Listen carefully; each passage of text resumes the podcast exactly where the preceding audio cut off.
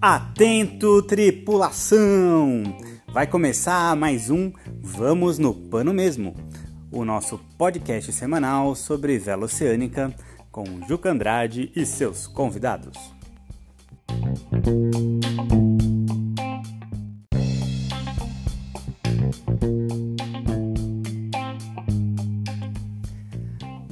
Hoje eu recebo aqui um convidado, um cara bem bacana, um cara que eu admiro muito, que eu respeito, que é o Luiz Felipe Martins. O Felipe, ele é CEO da Velejar Brasil, é um dos grandes incentivadores da vela, do desenvolvimento da vela como atividade de lazer, como desporto aqui no Brasil e alguém que vale a pena a gente escutar.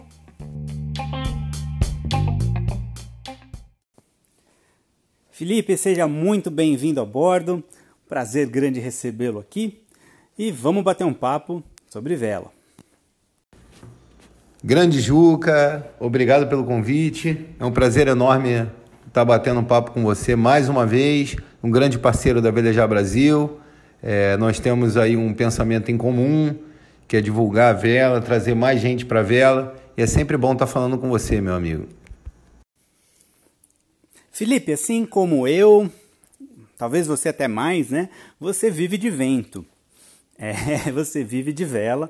É, eu ainda tenho outra atividade, então é, quem sabe já já um dia eu consiga viver só de vento. Mas você conseguiu moldar a sua vida para de fato fazer da vela o seu, o seu, a sua fonte de receita e não só um, um lazer, né? Eu queria que você contasse como isso começou, como é que foi, uh, qual é a sua relação com a vela hoje. Você trabalha na divulgação da vela, você faz trabalhos de skipper, da aula, enfim. Conta pra gente aí qual é a sua relação com a vela hoje, vivendo de vento. Então, Juca, como você falou, Hoje eu vivo de vento, né? Eu acho legal quando você fala dessa forma. É, parece que a gente não trabalha, né? Mas na verdade a gente trabalha muito, né, Juca? Você sabe disso. É, Para viver de vela não é muito fácil. A gente precisa se virar nos 30. E como você falou, é, eu trabalho dando aula, eu trabalho como skipper, fazendo charter, principalmente em Angra dos Reis. E além disso, eu trabalho também com as minhas mídias digitais, é, fortalecendo o trabalho de algumas empresas do setor náutico que precisam também de apoio e tenho tentado aí é, trazer mais gente para a vela, né, Juca? E tem tido um resultado legal, um retorno do pessoal que acompanha a Velejar Brasil realmente é muito bom. E com a ajuda de vocês, essa união que a gente tem, eu tenho certeza que a gente vai muito mais longe. E como foi a sua transição aqui do, vamos chamar de mundo normal, para o mundo que eu chamo de real, que é o mar, enfim. Como foi a sua transição do escritório para a vela? Você começou a velejar cedo? Você uh, o, o, o, trabalho que você já tinha já tinha alguma coisa a ver com o mar? Como é que foi a sua a sua formação e, a, e como você chegou uh, na vela? Eu comecei, Juca, a trabalhar muito novo. Eu comecei com 16 anos a trabalhar numa empresa de desenvolvimento de software. E logo depois eu me formei na faculdade, fiz ciência da computação, trabalhei, tive, fui empresário, tive algumas lojas. É, me formei na FGV, fiz MBA em gestão empresarial. Eu trabalhava na área de informática, cheguei a trabalhar também um tempo no atacado de material de construção como gerente, mas depois eu acabei assumindo a posição de gerente de uma agência de publicidade voltada para mídia digital. Foi daí que surgiu essa minha expertise, esse meu interesse pelas redes sociais. Daí então foi legal, eu trabalhei bastante tempo, mas chegou um momento que eu resolvi fazer alguma coisa que realmente eu gostava de verdade. E eu não velejava ainda. Eu comecei a velejar tarde. Eu comecei a velejar tem mais ou menos seis anos, mais ou menos. Eu comecei a velejar simplesmente porque eu queria fazer alguma coisa que eu gostasse de verdade. E eu era encantado com a vela. Né? Eu descobri através de um amigo meu, a gente surfando na, na prainha, Ele falou para mim da possibilidade de dormir no barco, que isso não era tão caro, que isso estava dentro da nossa realidade. E eu acabei indo fazer um curso. E daí então eu nunca mais fiz outra coisa que não fosse velejar. Conheci bastante gente, tive bastante ajuda também, trabalhei bastante para ganhar experiência. E como você falou, eu mergulhei de cabeça. Eu praticamente só fiz isso durante seis anos. É, consegui algumas milhas fazendo travessias, trabalhando como skipper também em Angra. Deu para adquirir bastante experiência, mas ainda tem muito que aprender. A vela é um universo bem complexo, a gente precisa saber um pouco de cada coisa, um pouco de tudo. Realmente é, o aprendizado é eterno, né? a gente nunca nunca está pronto. Felipe, e a Velejar Brasil? Como é que surgiu a Velejar Brasil? O que faz a Velejar Brasil? O que é a Velejar Brasil? São só 50 mil seguidores no Instagram ou tem mais do que isso? Juca, a Velejar Brasil começou simplesmente com uma vontade que eu tinha de mostrar para as pessoas o que, que eu estava vivendo. Eu estava apaixonado pela vela, é, universo incrível, e eu achei que, como eu já tinha um conhecimento de mídia digital, como eu fazia para os outros, comecei a fazer para mim, mas sem nenhuma pretensão, apenas para mostrar o quanto era legal estar tá velejando e as pessoas poderem vivenciar isso também. E com o tempo, a Velejar Brasil foi crescendo. É, hoje a gente está com uma quantidade de seguidores bem legal, o que motiva bastante a continuar com esse trabalho. É, o objetivo é divulgar a vela, trazer mais gente para velejar e graças a, a esse pensamento eu comecei também a atrair a atenção de algumas empresas que se interessaram pelo meu trabalho e incentivaram também, continuam me ajudando. Aí a gente vem hoje fazendo um trabalho de dar oportunidade para as pessoas que não têm barco poderem velejar, fazer um charter, é, fazer, fazer uma aula de vela. O objetivo da Velejar Brasil principal é esse. Outra pergunta, Filipão. A, a gente tem o, o é, é, é, uma faz parte da cultura, principalmente da cultura do brasileiro, que infelizmente não tem muita cultura náutica, de que velejar é algo para rico, é algo para milionário e que é algo que não está acessível à maior parte das pessoas. Eu queria saber o que você pensa disso e também já vou emendar a próxima pergunta, que é a seguinte: velejar é fácil ou velejar é difícil? Pô, Juca, muito legal a sua pergunta, cara. É, eu sempre preguei isso, que velejar realmente não é coisa de rico.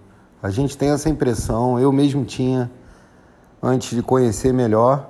A gente acha que a vela está restrita aos clubes e, na verdade, existem diversas opções. Mais em conta, mais fácil, barcos menores, que eu acho uma boa alternativa. Agora, com relação a ser difícil ou fácil velejar, é uma questão que implica aonde a pessoa pretende chegar, qual o objetivo dela. É, se você quer correr uma regata, ser um profissional da área, você precisa realmente é, se dedicar muito e realmente não é muito fácil. Agora, se você quer aproveitar, cruzeirar e curtir, velejar não é difícil acho até que navegar é mais difícil do que velejar. E nesse caso, ô Juca, é, eu acho o seguinte: a pessoa, por mais que ela não veleje tão bem, ela vai chegar no mesmo lugar do que a outra, né?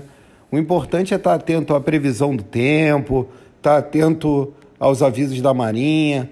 Isso aí realmente é importante, mas quem veleja melhor vai chegar um pouco antes. Mas como velejar a gente curte também o caminho, então eu acho que não há muito problema, né? E Felipe, assim como, uh, como você é um, dos grandes uh, motores aí da divulgação da vela no Brasil, uh, eu me sinto bem à vontade para te perguntar isso. Na sua opinião, qual é o maior ou os maiores, quais são os maiores entraves na, na divulgação, na ampliação do, da vela aqui no Brasil. O que, que você acha que poderia existir para facilitar mais o acesso das pessoas que nunca viram um veleiro a entrarem nesse universo, terem contato com a vela, seja na água doce, seja na água salgada? Eu acho, Juca, que essa questão envolve muita coisa, né? Mas vamos tentar simplificar. Eu acho que quanto mais escola de vela é, tiver, mais oportunidades as pessoas vão ter de aprender e velejar. Outra coisa também que é complicado é o apoio que a mídia dá para o nosso esporte. Mesmo a gente sendo um esporte de ponta, a gente tendo recorde de medalhas, a gente continua sendo esquecido pela mídia. Então fica difícil das pessoas conhecerem e saber como é legal velejar. Bom, agora eu vou fazer uma pergunta um pouco polêmica, talvez, mas uh, senão não seria eu, né? Mas vou botar talvez o dedo em alguma ferida, mas eu, eu, eu, eu acho que a gente consegue. É, as pessoas vão entender que eu não estou querendo ofender ninguém de jeito nenhum, não é esse o ponto. Mas é o seguinte, ó, eu vou, vou me explicar bem para não ter nenhum mal entendido. É, os velejadores de antigamente, das antigas, da velha, vamos chamar de velha guarda, eu estou ali no meio tempo, eu, no meio termo, eu velejo há 20 anos, mas tem gente que veleja bem mais que eu, 30, 40, enfim. Uh, eu, quando eu comecei a velejar, eu sentia que a vela, de certa forma, era um saber sagrado e que nem todo mundo tinha lá muita é, vontade de que outras pessoas realmente aprendessem, né? de que se isso fosse mais universalizado. E a Veleja Brasil, Cusco Baldoso, a gente acaba fazendo isso, né? E eu lá já tive minha dose de resistência, mas a pergunta não é essa, a pergunta é um pouco mais ampla. É, recentemente, com a, divulga com a difusão dos canais de YouTube, é, que apresentam um, uma faceta da vida a bordo, esses velejadores mais antigos às vezes ficam, são um pouco ranzinzas, dizem que esses vídeos não, é, não mostram a realidade do que é a vela, né? Ainda que eu acho que isso é um pouco subjetivo, porque a realidade depende do que cada um faz, né? Então, assim, e... mas tem uma certa crítica de que não é muito real o que mostram. Por outro lado, eu para mim isso, esses canais são uma grande revolução, né? E você faz parte disso. Porque de repente mostram que velejar não é coisa de rico, que velejar é acessível, que velejar é mais do que tudo possível. Antigamente o aluno chegava na minha escola de vela, eu comecei com ela em 2012, daqui a pouco a gente faz 10 anos. É, e o, o, aluno, normalmente era um casalzinho de alunos que chegava dizendo: Olha, eu queria, a gente que leu o livro do Amir que a gente queria dar volta ao mundo. Hoje chega e quer montar um canal de YouTube, né? Então, assim, é uma, eu acho que é uma porta muito válida para para o ingresso, né? Porque traz gente para ver e é isso que a gente quer, né? Quanto mais cabras, mais cabritos. Mas o que eu queria saber de você é o que você acha disso, se você concorda com o que eu coloquei aqui, se você acha que tem mesmo é, uma certa crítica em relação a isso e o que você pensa sobre isso, sem fazer nem. Não, não, fiz polêmica, hein? Eu quero dizer assim, dizer, deixar pra, claro para vocês. Quando eu assisti o hashtag Sal pela primeira vez, o episódio 1, eu fiquei uns 15 minutos olhando ali, parado de boca aberta. Falei, meu, isso é a coisa mais legal que eu vi em muito, muito tempo. Mas vamos lá, Filipão, entrevistado é você, eu tô parecendo da Atena, né? Só a minha pergunta tem 30 minutos. Vamos lá, Filipão. Eu acho, Juca, nesse caso, que tudo que é novo, né, que está chegando agora, a gente acaba causando um certo impacto. E as pessoas, eu acho que estão começando a se, se acostumar. É, a questão das mídias sociais, a questão do, dos canais no YouTube, eu acho muito legal, inclusive por esse aspecto da gente não ter uma mídia voltada para o esporte. E acaba mostrando para as pessoas o dia a dia, é lógico, a gente não consegue mostrar tudo, é, a realidade que as pessoas reclamam, né? mas dá para as pessoas terem uma ideia de quanto é legal velejar. E acaba que chega, às vezes, pessoas, né, acho que tanto para mim quanto para você, que nunca imaginaram velejar e hoje estão até querendo comprar um barco, morar num barco. O mercado super aquecido que está hoje em virtude da pandemia. Eu, na minha opinião, Juca, tudo que vem para somar e agregar, eu acho muito legal. É, no caso da, da vela, da, da, da náutica em geral, o movimento que está tendo de serviços, de marinas. Eu acho que está começando a, a criar uma nova esperança para a vela crescer novamente. É, eu falei que eu estava aparecendo da Atena, né? Minha pergunta tem três minutos, a sua resposta, muito boa, por sinal, tem um minuto e vinte. Mas é boa, é boa.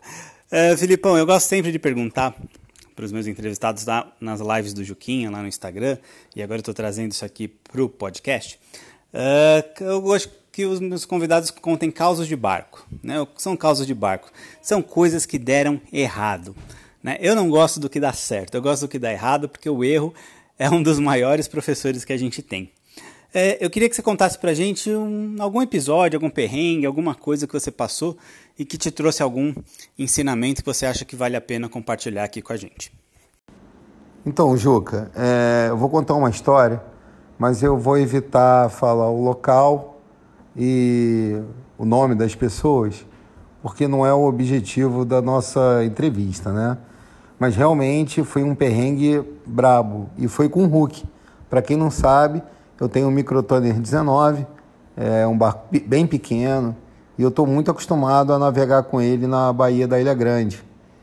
E um belo dia a gente ia ter um encontro na Ilha Grande, e era o encontro dos velejadores, a festa junina dos velejadores. E tinha uma previsão de uma entrada frente, de frente fria de madrugada. E eu estava com dois amigos bem inexperientes no barco, né? E de repente, a frente fria antecipou e entrou 40 nós de vento, afunilando pelo meio de duas pedras assim, e realmente estava bem, bem forte. É, tinha uns amigos meus do veleiro Barba Negra que estavam do lado, então eles tinham estação de vento, puderam medir a intensidade do vento e realmente estava muito forte. E a gente teve que ser rápido para poder sair daquela situação.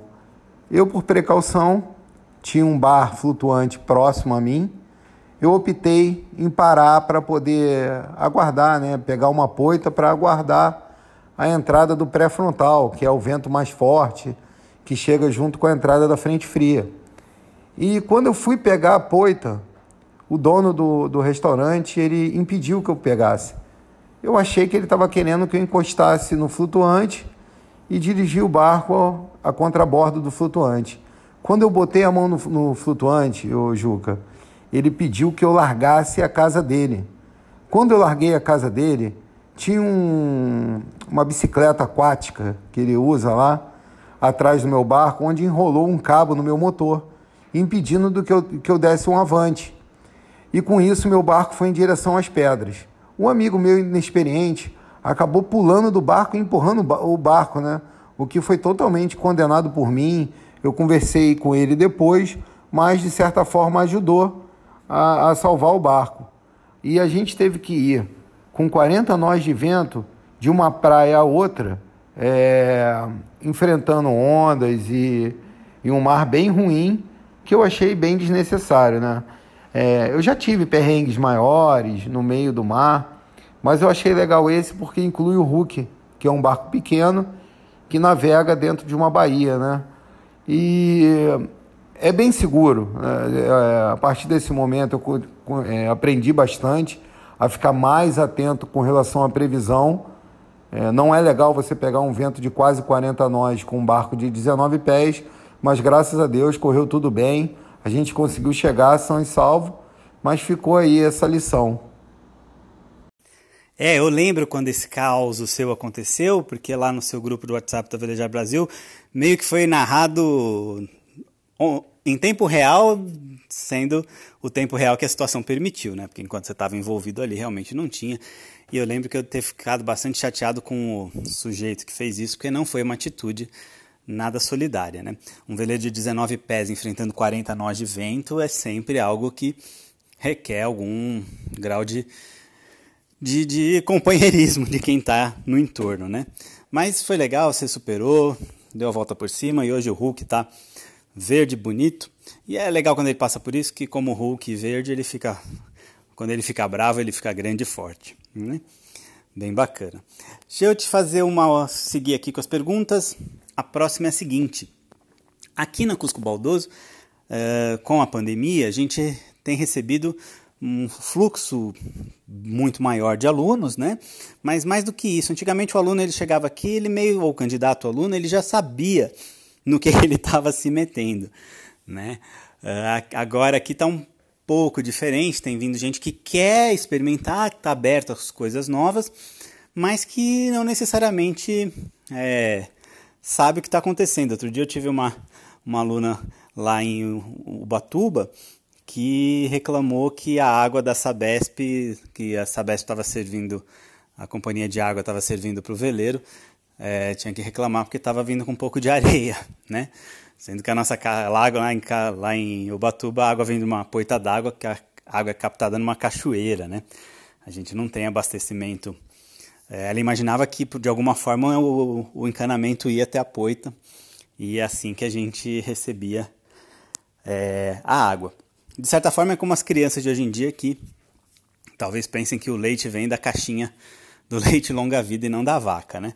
Mas isso é uma outra história. Eu queria saber se você percebeu esse afluxo novo de pessoas e, e um certo boom na vela em razão da pandemia do Covid-19. Legal sua pergunta, Juca. É, realmente aconteceu, acho que não só com a vela, acho que com outras, acho que a bicicleta também é, foi recorde de venda. Eu acho que o pessoal procurou é, arejar um pouco, estar tá em lugares mais abertos e realizar os sonhos que estavam pendentes, né? Muita gente queria velejar e acabou estando nessa situação. Acredito que passou a pensar né, na vida, no que está deixando de fazer e realmente é, houve muita procura, é, procura de charter, procura de aula e muita gente comprando barco, que inclusive acabou inflacionando o mercado, né? Felipe, você tem feito muitos charters, aulas aí na região da Baía da Ilha Grande e acaba navegando muito por aí. Eu queria saber qual é a sua ancoragem favorita, qual é a. Não vou perguntar a praia mais bonita, porque é covardia, né? Aí cada dia uma praia mais bonita que a outra, e também isso depende da gente, né? de como a gente olha, de como a gente está. Mas qual é a sua ancoragem favorita que você acha que todo mundo devia uh, ir, mas não quando você estiver lá, né? Porque se todo mundo for como você, quando você estiver lá, vira a praia do dentista e aí não tem lá muita vantagem. Qual a sua ancoragem favorita, Felipe? Eu gosto muito, Juca, do lado de fora da Ilha Grande. Mas como você falou, tem um cantinho muito especial para mim, que é o que eu mais gosto, que geralmente não fica muito cheio Muitas vezes eu fico lá sozinho, que é a Praia dos Meros, que é já na ponta dos Dragos, para virar para o lado de fora da Ilha Grande. É um lugar incrível, uma praia pequena e muito, muito pouca, pouco visitada. Né? Geralmente acontece de visitarem durante o dia, mas pernoitar lá não é muito comum. Isso aí, Felipe. Bom, é sempre bom bater um papo com você. Faz tempo que a gente não se encontra pessoalmente. A última vez foi na Santos Rio e quando a gente se encontra é sempre rapidão, né? É, mas eu espero que na próxima vez que eu te encontre você não faça aquela chuquinha ridícula que você fez na Santos Rio, é, que a pandemia já permita que você corte o cabelo. Né? Eu raspei o meu de novo agora, eu estou parecendo um cotonete. Ainda bem que no podcast não tem imagem, né? E é isso, eu queria te agradecer muito pela confiança, pela parceria de sempre. E espero que em breve você volte aqui para bater mais um papo com a gente aqui no Vamos no Pano mesmo. Poxa, Juca, eu que agradeço o convite. É muito legal a gente estar tá falando de vela.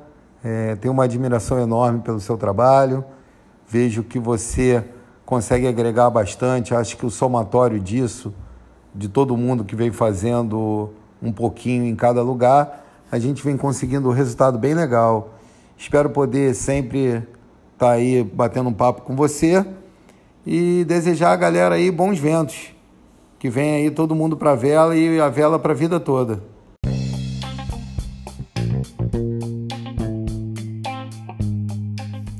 E é isso aí, espero que vocês tenham gostado, uh, que vocês curtam aqui o, o nosso programinha. Semana que vem, quarta-feira, tem mais, mais um entrevistado aqui no Vamos no Pano mesmo. Prometo que não já ó, já segunda semana seguida que eu não toco violão, não tem bocinha que dá sono. E Siga a gente no Instagram, por favor. Se não segue ainda, por favor, arroba Cusco Baldoso. Isso ajuda muito a gente. E espero vocês semana que vem. Cuidem-se e vamos de máscara, álcool gel e no pano mesmo.